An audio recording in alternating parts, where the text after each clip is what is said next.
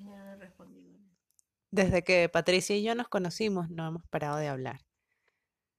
Pero de hablar mm, horas y horas. O sea, imagínate que nuestro primer encuentro, después del primero, o sea, el segundo en realidad, fueron cuatro horas. Y más o menos, Carajo, se puede interpretar de muchas maneras, pero en efecto fueron cuatro horas de habladera de paja y, y de quizás dos, tres, cuatro cafés.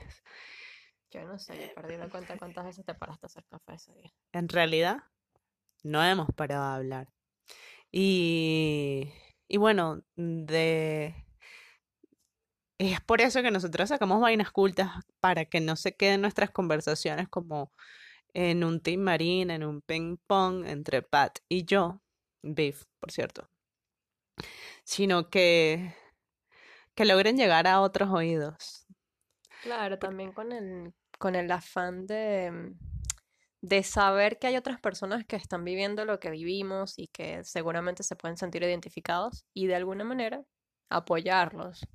O, sabes, como esa palmadita en la espalda de, mira, no somos las únicas y ustedes no son los únicos, nos acompañamos en esto. Es correcto. Y mm, de lo que más hemos hablado, entre otras cosas, es de diseño y de arquitectura, porque nos apasiona. Y entre otras cosas, eh, son las vivencias, porque evidentemente eso te marca el camino que vas tomando, Exactamente, ¿cierto? o sea, es, además es, es tu día a día, es la cotidianidad. Y por eso es que tomamos las vivencias como punto de partida para poder hablar sobre diseño y arquitectura y que no queden estos temas solamente para aquellas personas que son del área o que se entusiasmen con el diseño y con la arquitectura. No, porque finalmente estas disciplinas están en todos nosotros, en, en la vida de todos nosotros, en cualquier momento. Exactamente, en la vida de cada uno. Y, mm, y de, y de esta manera es que nosotras queremos llegar. Además que Bueno, nos, nos nutrimos de, de, de estas disciplinas, ¿no? Para, para el día a día, digo. O sea, siempre estás en un espacio, eh, dependes de un espacio y dependes de objetos para continuar tu vida. Imagínense una vida sin, no- sin espacios, sin arquitectura y sin objetos a su alrededor. y bueno, finalmente esto es una introducción de un, un primer piloto que estamos haciendo de conversaciones que nosotras tenemos y que muy posiblemente calen en el espacio del podcast de Vainas Cultas. Este no va a estar, digamos, con un post, con un post de la, de la mm, web de vainascultas.com, sino son conversaciones muchísimo más fluidas que nosotras ya las tenemos más que hiperentrenadas. Porque, oye, cuatro, cuatro años hablando, coño, sabes que no Uy, se te fue la Somos cinta negra. se me fue el coño. ¿Para dónde? ¿Para dónde se te Bueno, no sé, tía. De hostia, fiesta, Quisieras tú de ir- juerga. De juerga, quisieras tú ir de fiesta en este momento de pandemia. Quisiera yo, quisiera yo estar de fiesta porque estoy reventada ya de tanto palo, ¿vale? De tanto sobrevivir. Exacto, y mm, yo creo que muchos de ustedes van a estar como, ¿cómo se le llama eso? Como que se van a mirar al espejo con, Se van a ver reflejados. exactamente, con lo que vayamos a hablar aquí. eh, pretendemos que sea unos 10, 15, no más, de 20 minutos. No sé, no hablemos de No, no, tiempo, no, que una hora, fluya, una que hora no, una hora es too much, una hora es como, ay, no, no pero es que no, no- no nos gustan además los podcasts tan largos, o sea, Ujú. creo que Vamos a hablar particularmente de las crisis existenciales de los 25 y de los 30. Por si no se han dado cuenta que vamos a hablar de crisis, que es lo único que hemos hablado hace cuatro años. Miren, chicos, yo nací dos años antes. En los años 1600, pam, pam, pam. No, un poquito después. Fue en 1981. Beef es más vieja de lo que ustedes piensan, para quien, para quien no la conoce. Cariño, pero es que él ya va. Solo que la junta con esta pasa- carajita la no. tiene, pero bien en forma. podré, pod- puedo ser vieja, pero te tengo No, experiencia. yo no estoy diciendo que eres vieja, que sos Eso- más vieja de lo que aparentas. Ah, bueno, es cierto. Que yo nací dos años antes de que este país, Venezuela, país. tu país, joder, ajá, este país entrara en estas crisis fue de, en, el Viernes Negro fue en el año 83. Imagínate. Bien. Ya, Ya a partir de ahí- de. Exacto, ya a partir de ahí no hubo otra Venezuela que no estuviese en crisis. Imagínate. Sin embargo, la imaginación no dio para tanto eh, eh, como para visualizarnos en la crisis en la que en la estamos que hoy, estamos hoy, o sea, que se junta con la crisis de los 40, 30 años. casi 40 años después. Exacto. Exactamente, con las crisis Con de las crisis de los 30 de años. los 30 de tu generación, porque yo que no he llegado a los 30 y a ver, ya la estoy padeciendo. Tú estás padeciendo la de los 25, Pero es que yo no pero muy de fregadas. crisis. Yo no he salido de una crisis porque, a ver, que cuando yo estaba a punto de llegar a los 25, estaba toda mi generación, fueran franceses, australianos, chinos, americanos, lo que sea, estaban entrando en la crisis de los 25. Y sí, la crisis de los 25 es esto y lo otro y tal cual. Y yo decía, bueno, allá vamos, crisis. Sí, yo entré ahí y óyeme, que no hemos salido de una crisis. Ah, pero ¿cuál es la crisis de los 25 para ti? la crisis del qué coño voy a hacer con mi vida. Porque se acabó la universidad, ya no voy a vivir en casa de mis padres. Bueno, para nosotros que tenemos la cultura de vivir con los padres todavía eh, cuando eres estudiante de la universidad. Para los afortunados dirían por ahí. Sí. algunos lo, lo-. Pero entonces, claro, viene esta crisis de, ok, ya te graduaste, eh, bueno, sabes, vete de la Tienes que hacer vida. tienes que hacer vida. Ok, ¿dónde empiezo a hacer vida? Porque en mi país no puedo empezar a hacer vida. O sea, no, No, imposible. A ver, tú te graduaste en el 2017 también en unas circunstancias fatídicas para el país, ¿cierto? Sí, sí, sí, horrible. Y entonces que no termino de, hombre, de salir de la crisis de los 25 porque, a ver, que agarramos esa ola y...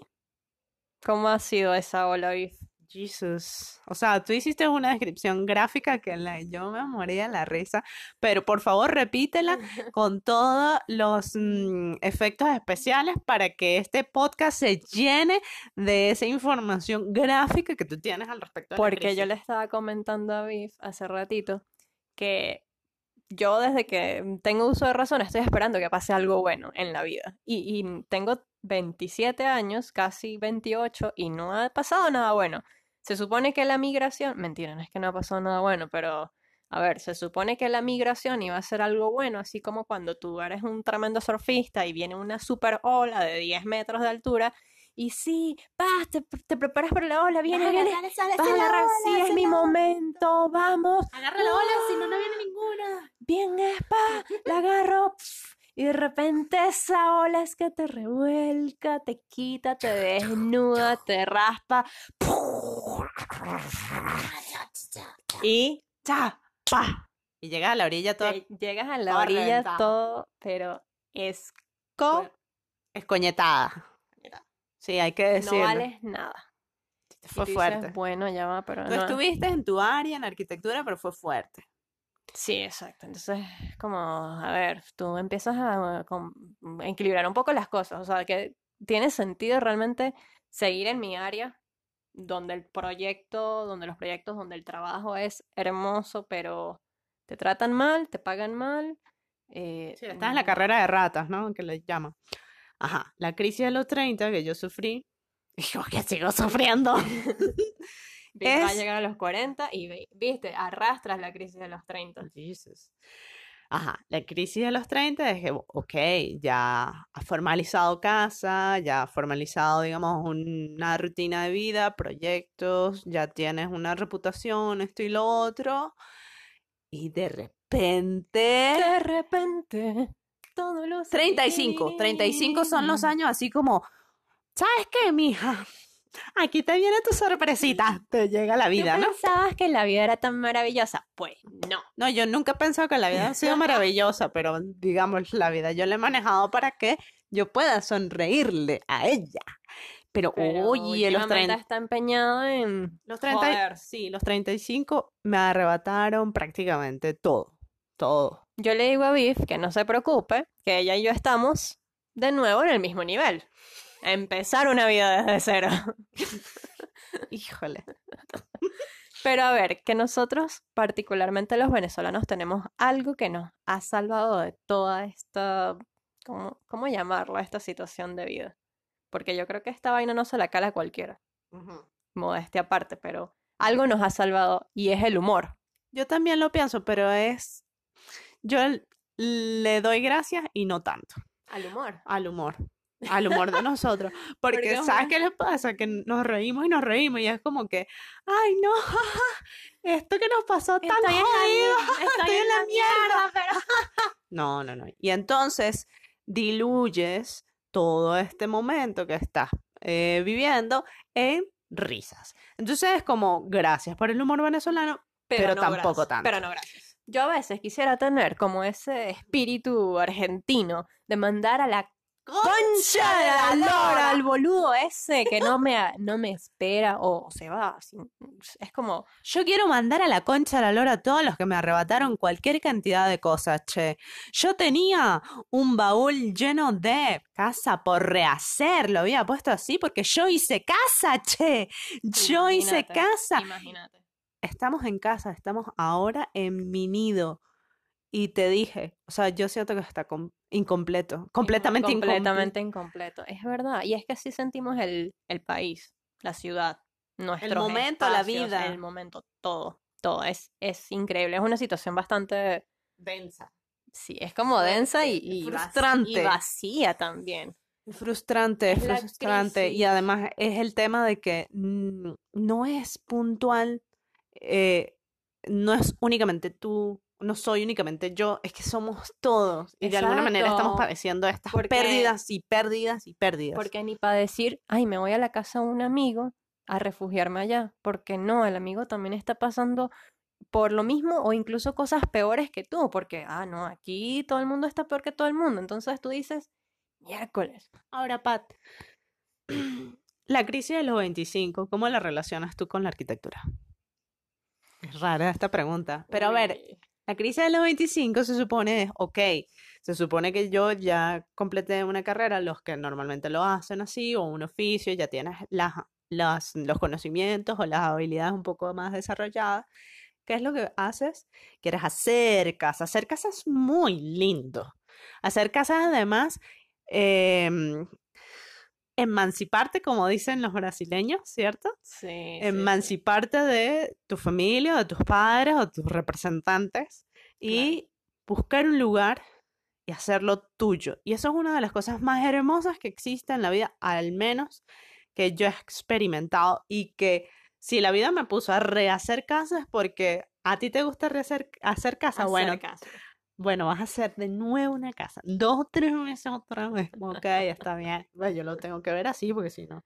Ajá. Ahí está, los venezolanos somos demasiado flexibles y todo es como, bueno, sí, ¿sabes? ¿Y, y qué más, che? ¿Y qué más nos tocaba? Nos tocaba y seguimos. Ajá, ahora la, Ahora, la pregunta. bueno, que a mí, o sea, yo tuve la oportunidad, de nuevo, repito, de emigrar y llegar y alquilar un departamento y eso yo lo agradezco porque Sí, además eh. para mí fue mi primer espacio donde yo vivía sin, sin, como tú dices, sin mi representante, más allá de que fueran mis padres o eh, mis padres adoptivos, mis padres biológicos, digo adoptivos por, por el tema de, de haberme ido de intercambio, no es que para mí fue muy lindo como tener ese espacio, más allá de que, ok, medía 30 metros cuadrados, em, el mobiliario que tenía no me gustaba, este, Era terrible. todo estaba súper horrible, remendado, pero era mi espacio. Y eso yo lo agradecí muchísimo. Pero ¿qué pasó?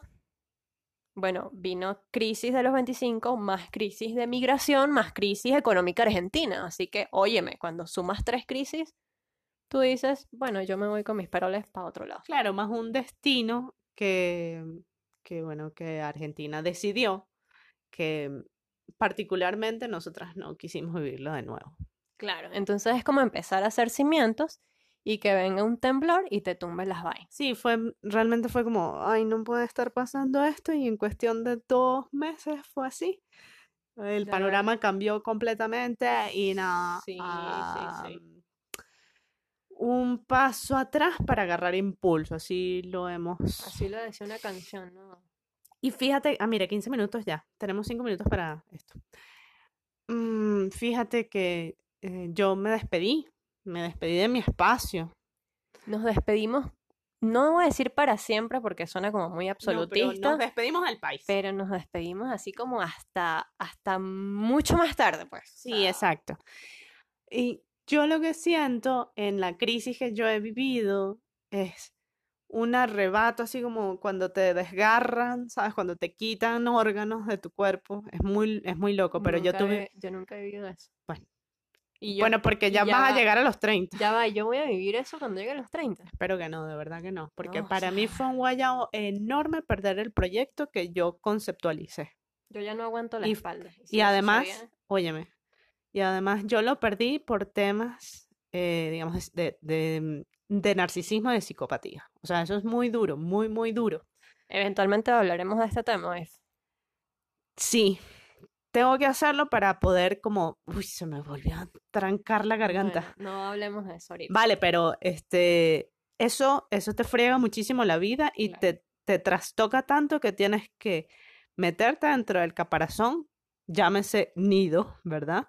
Esperar que pase. esperar que pase esta tormenta emocional y de salud mental, dedicarte completamente a ti y poner en pausa la profesión. Eso fue lo que me pasó a mí. Y evidentemente dije, nada, tengo que salir del país también para poder respirar. Y, eh, y esa pausa profesional también hizo que yo me entusiasmara muchísimo y me ilusionara con, otras con cosas. otras cosas, con la salida, ¿verdad? Con Y- esa ola que venía, que era tu momento. era mi momento y eran como unos, unas olitas así como, como en tu caca, como, como bobas, unas Como olas boba. bobas. Mira, que yo creo que, o sea, evidente, Total, total, que ya va, que cuando tú estabas en la orilla, toda revolcada, yo estaba por allá dentro del mar, así como, bueno, entonces, y tú, no, vente para acá. Vente, Biff, después volvemos, vente, vente, vente. Y por eso que estamos de nuevo acá. Ahora, yo de verdad espero que no todas las crisis de los 30 sean igualitas. Lo que sí noto como, como factor común es que tú tienes que rehacer tu vida. Llámese divorcio, llámese te botaron del trabajo, te botaron de la empresa, eh, perdiste a tu familia, o sea, son cosas muy duras por donde se lo mires. Tienes que rehacer tu vida. No es una condicionante, pero sí Pero parece ser un patrón. parece ahora. ser un patrón, exactamente. Pues sí, pero fíjate que felizmente tenemos el proyecto Vainas Cultas que nos está dando vida después de vida, oxígeno, nitrógeno, argón. Nos todo. encanta además tener feedback eh, con quienes nos leen y nos oyen y les agradecemos un montón poder llegar a ustedes a través de lo que nos apasiona y a través también de lo que hemos vivido. nuestras vivencias que nos nutren, nos llenan tanto y sobre todo, Aunque nos Nos- rebaten tantas cosas, nos sí, nutren. además que nos, nos hacen en, eh, estar en un mismo lugar con ustedes. Total que bueno, esta es una primera conversación, crisis 25, crisis 30. ¿Ustedes en qué crisis están, por favor? Recuerden que nos Lo cierto es que todos estamos en crisis. Esto es alegría de tísico, mis hijos. Eh, Recuerden que nos pueden responder por vainas cultas en, en Instagram o en Twitter. Mándenos notas de voz. Eh, queremos escucharlos. Cuéntanos de ustedes, de sus crisis y de, y de sus vivencias. Bueno, hasta aquí llegó nuestro primer piloto conversacional. Yo soy arroba Laura Paperoni. Yo soy arroba latrocones. Los queremos. Chao. Nos vamos a nuestras crisis.